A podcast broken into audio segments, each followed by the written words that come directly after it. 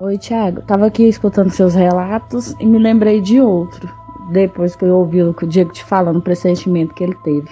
Quando a gente morava lá no Vera Cruz, não sei se você se lembra, eu tava deitada no sofá e cochilei. Quando eu acordei, o sofá ficava de frente para a porta. Eu olhei na porta, eu tive a sensação de ver seu tio Paulo, ele com capuz, e que eu olhei e saiu correndo. Aí me veio aquela, aquele pressentimento ruim que ia acontecer alguma coisa com o seu tio. Aí, no outro dia, eu fui lá para casa da minha mãe, que ela tava viajando para arrumar a casa dela. E no que eu tava lá, não sei se você se lembra dessa história, arrumando as coisas, o seu tio Paulo chegou e falou assim: é, você fecha aí o portão, tranca o portão, que tem um cara que disse que vai me matar. Eu não sei o que, que aconteceu, o portão.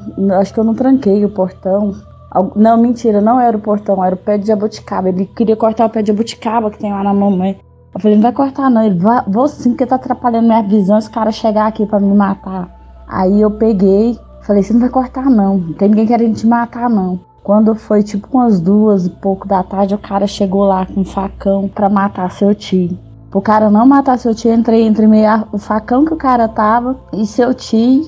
E você sabe da história, né? O que, que aconteceu. Até hoje meus nervos não prestam depois disso. E assim, depois dessa época pra cá, toda vez que seu tio tá metido em enrascada, eu, ou eu sonho com ele, ou eu vejo ele, um vulto, alguma coisa assim com ele. Sabe? Não, não sei o que, que é isso, mas assim, sempre que vai acontecer alguma coisa com ele ou tá acontecendo, eu sinto aqui de casa. E você sabe, a gente mora bem longe. E assim, eu ligo pra minha mãe e pergunto se tá tudo bem.